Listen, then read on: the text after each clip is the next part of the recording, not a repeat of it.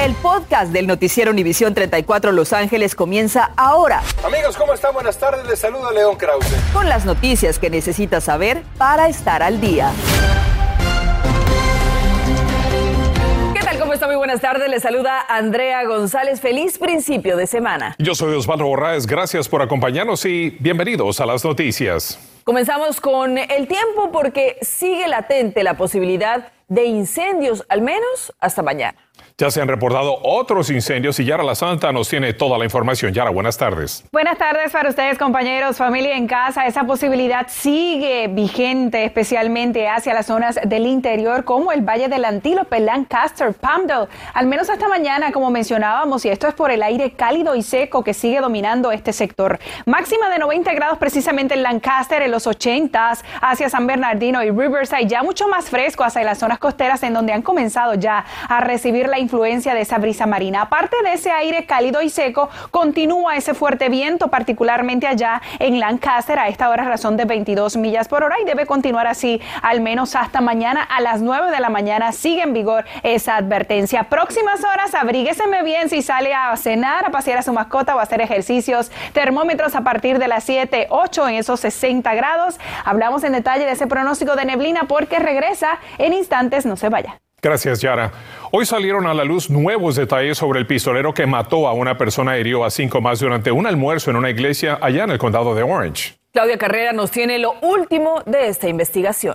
Buenas tardes, así es, pueden observar que la investigación continúa en pie, todavía el estacionamiento de la iglesia está acordonada y en las últimas horas las autoridades confirmaron el motivo que habría llevado al tirador a disparar contra los feligreses que se encontraban dentro de esta iglesia. Esta tarde las autoridades confirmaron que el ataque mortal fue un incidente de odio motivado por temas políticos entre China y Taiwán. Agregaron que llegaron a esta conclusión preliminar tras encontrar pistas en la residencia y el vehículo confiscado del tirador.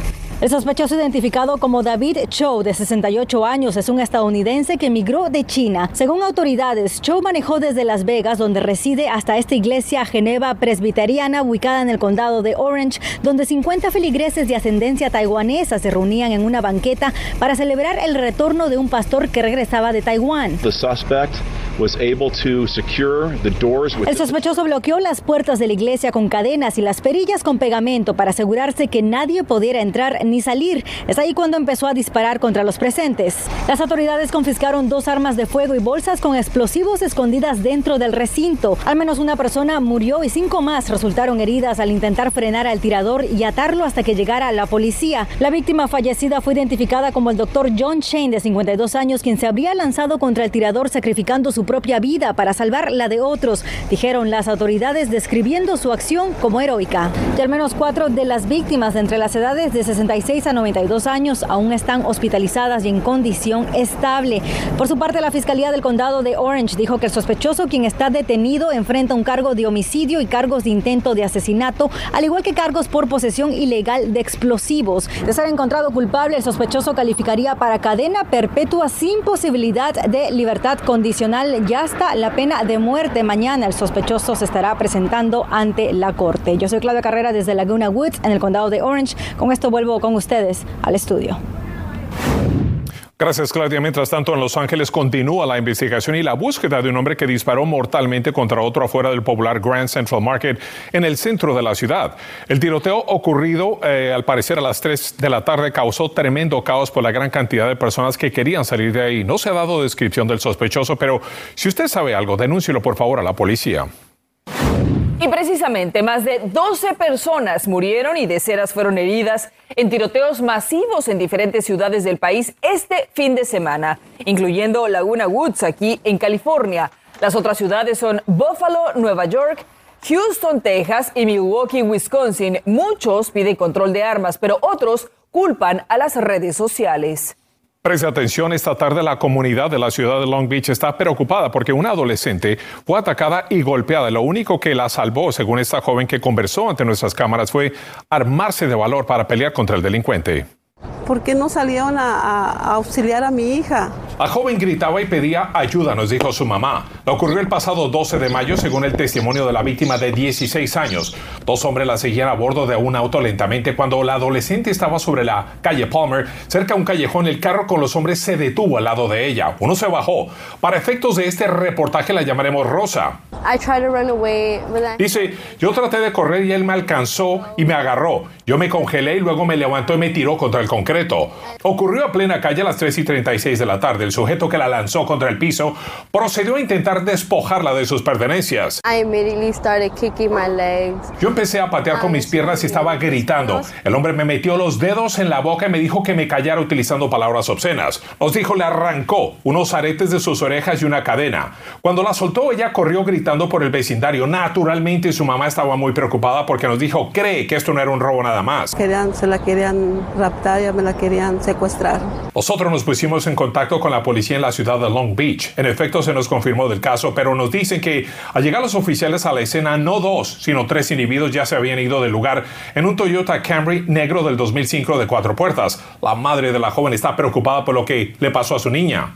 Ya no voy a estar a gusto. Voy a pensar que a lo mejor me la, me la están cuidando para atacármela otra vez. El departamento de policía en Long Beach dijo tener conocimiento de un video también que está circulando, pero dicen hasta el lunes en la tarde no lo tienen en su poder, según el oficial Brandon Fahey. Lo importante en esta situación es obviamente ese video de seguridad para poder localizar a los responsables. Si usted tiene cualquier información que pueda ayudar a los detectives, llame a la policía. Y en Los Ángeles continúa la lucha contra la indigencia. Hoy se llevó a cabo la inauguración de Villas Montclair Path. Este es un lugar ubicado en el 4220 al oeste de la calle Montclair. Ofrece 46 unidades de vivienda a personas que han pasado por grandes penurias al tener que vivir en las calles porque con sus sueldos no pueden pagar una vivienda para su familia. En esta apertura estuvieron presentes el alcalde Eric Garcetti y el concejal Herb Weston. Una televidente se comunicó con nuestra redacción ya que el Departamento de Desempleo de California, o EDD, le está pidiendo que regrese los beneficios recibidos, que son más de 8 mil dólares, y ella cree que es injustificado. Cecilia Bográn investigó y este es su reportaje. Mayra Pérez es conductora de autobuses escolares y con la llegada de la pandemia suspendieron servicios y se quedó sin trabajo. Si yo me vine a mi casa llorando y yo estaba diciendo, ay Dios mío, ¿qué voy a hacer? Voy a perder mi carro ahora sí, porque ¿cómo voy a pagar? Entonces solicitó los beneficios del desempleo, pero a los días su empleador les notificó que le seguirían pagando. ¿En qué problema me acabo de meter entonces? Le dije, porque yo acabo de recibir mi primer pago del IDD Ahora, ¿cómo le voy a decir que ustedes me van a pagar estas semanas que ellos ya me pagaron?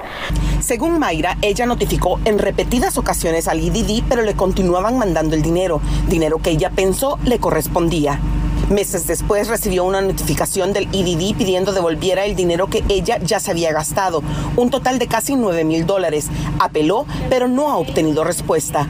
Por su parte, IDD no accedió a nuestra solicitud de entrevista, pero nos enviaron un comunicado diciendo que todo beneficiario tiene el derecho a apelar y tiene 30 días para hacerlo desde el momento que le hacen el cobro. De no pagar, le pueden embargar su sueldo, propiedades o su reembolso de los impuestos. Estaba esperando el reembolso de mis impuestos y ellos se lo quedaron. Esto último fue lo que le sucedió a Mayra. En vez de recibir un reembolso, el servicio tributario envió la cantidad del sobrepago directamente al IDD, quedándose ella con las manos vacías sin su reembolso de los impuestos. Supuestamente venía mi nombre, estaba siendo depositado a mi cuenta y yo estaba dándole toda la información que a mis ojos yo creía que ellos deberían de saber. ¿Quién me da el dinero? ¿Cuántas horas me están pagando? ¿Cuánta es la cantidad? Y cada día que me lo pagan. Entonces yo lo tomé porque se supone que si lo están aprobando es para mí. Como penalidad le cobraron intereses y no puede solicitar beneficios del desempleo en los próximos tres años. Ella espera que su apelación proceda. Si usted se encuentra en la misma situación, mejor espere hasta cerciorarse que el dinero es suyo antes de gastarlo porque se lo pueden pedir de vuelta. Yo soy Cecilia Bográn en Moreno Valley. Volvemos con ustedes. Gracias a Cecilia Bográn. ¿Qué pasa con la pandemia del coronavirus? Le informamos durante los últimos tres días se registraron 8.137 contagios. El sábado fueron 3.489. El domingo 2.707 y hoy 1.941. Autoridades de salud también informaron de 15 muertes el fin de semana y el aumento de contagios se atribuye mayormente a la subvariante BA.2, descendiente de Omicron. Además, las hospitalizaciones se mantienen estables y hoy hay 312 pacientes internados. Se acerca el verano cuando muchas personas salen a pasear y algunas autoridades federales de salud piensan que podría haber mayores contagios. Aunque parece que no todos piensan lo mismo porque otras autoridades creen que no habrá un aumento drástico. Sin embargo, todos coinciden en que la pandemia no se ha terminado y es conveniente vacunarse y tomar precauciones. En instantes, aquí en Los Ángeles presentan una propuesta de ley que le podría dar hasta 2 mil dólares por hijo a cientos de familias. Tenemos los detalles. Tecnología, creatividad y pasión es aquí donde nacen las ideas y proyectos para cambiar al mundo para un mañana mejor. Conozca una esperanza digital. Cambió el viento de dirección, por lo tanto regresa la neblina densa. De esto hablamos en instantes. Atlas, Tigres, América y Pachuca llegan a la antesala de la final del fútbol mexicano. Solo dos avanzarán a la fiesta grande. Los horarios ya están listos para las semifinales. Estás escuchando el podcast del noticiero Univisión 34 Los Ángeles. Dice que una propuesta podría ayudar a más familias con el crédito tributario por hijos en California. Es la propuesta AB 2589, de la cual habló hoy el asambleísta Miguel Santiago en Los Ángeles y que tiene como objetivo ayudar a 1.7 millones de niños a estar fuera de la pobreza. Daría 2 mil dólares por niño una sola vez a familias que ganen 30 mil dólares al año o menos. Y el dinero vendría de los 68 mil millones de superávit que tiene actualmente el Estado.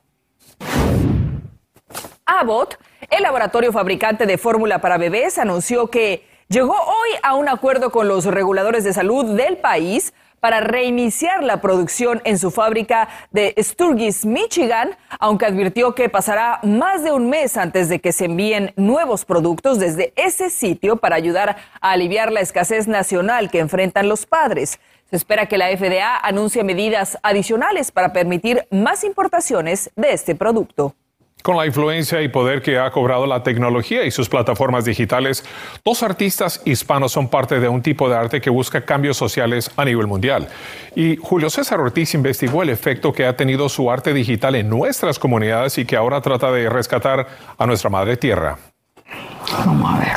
Es sobre esta mesa donde se le da vida al arte que va en busca de reflexión humana, justicia social y cambios sociales que beneficien a millones de personas.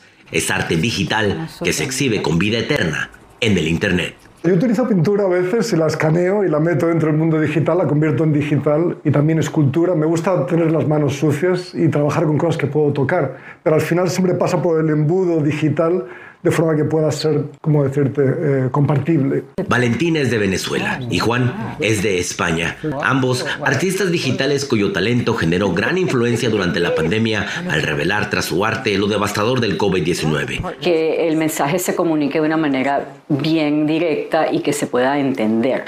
Sobre todo, eh, hablar un lenguaje que sea fácil de entender para los hispanos.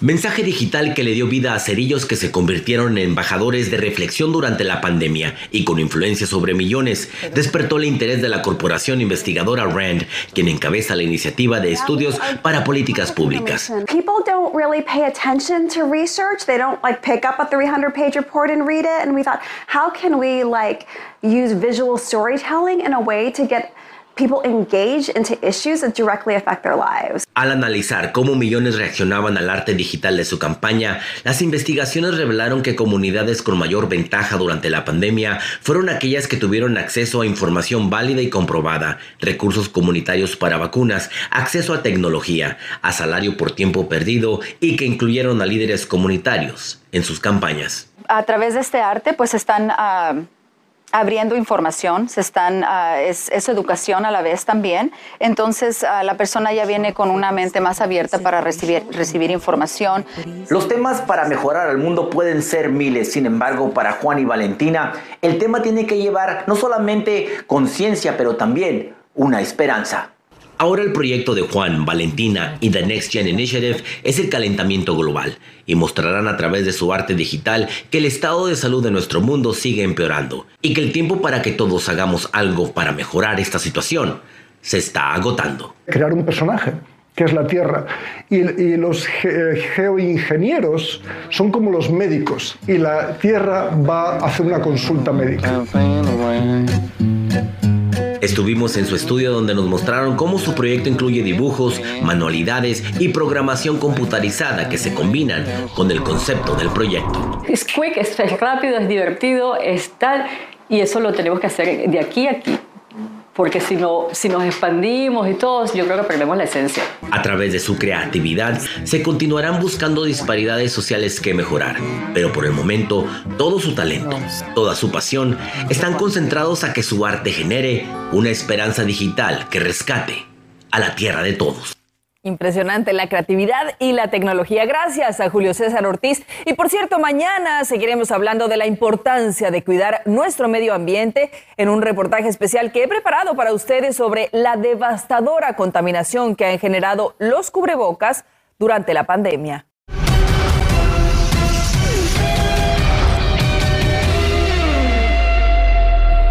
Mucha actividad ese fin de semana en los deportes, Andrea. Así es, Diana Alvarado, ¿será que hay esperanza?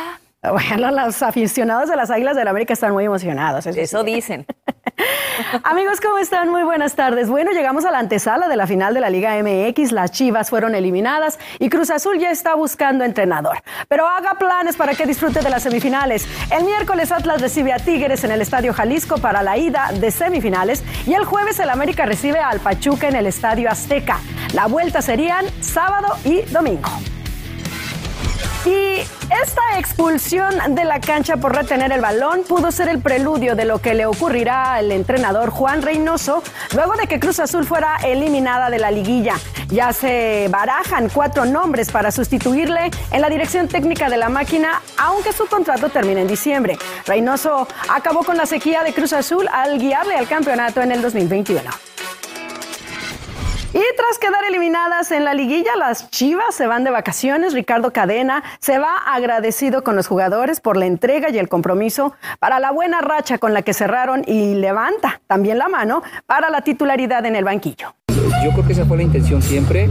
Eh, sinceramente es lo que, lo que nosotros eh, eh, pretendimos desde, la toma del, equipo y ojalá que bueno eh, haya motivado a, los chicos a, que crean que sí, puede, que sí se puede, que sí podemos y que tenemos mucho por ofrecer. Jason Kidd se encuentra en la mira de los Lakers en la búsqueda de entrenador. La paliza impactante que Dallas Mavericks, equipo que actualmente dirige Kidd, le propinara a los Suns de Phoenix es un indicativo para reconfirmarle a los Lakers que no están equivocados en tenerlo como uno de los candidatos. Dallas va contra Warriors en la final de la conferencia en el oeste. A las 11 tendremos más en Contacto Deportivo. Volvemos. Continuamos con el podcast del noticiero Univisión 34 Los Ángeles. Atención, revise si tiene en su casa dulces de la marca Mars Wrigley porque podrían tener un delgado hilo de metal dentro de los caramelos o estar suelto en la bolsa. Esto es lo que han reportado algunos clientes, pero no se conoce que alguien se haya enfermado o sufrido lesiones. Ya se están retirando del mercado los Skittles Gummies Starburst Gummies y Lifesaver Gummies que se han distribuido en Estados Unidos, Canadá y México. Tenga mucho cuidado. Si usted piensa viajar pronto, ponga atención. Los Centros para el Control y Prevención de Enfermedades quieren que las personas que viajen en vuelos domésticos se hagan una prueba de COVID-19.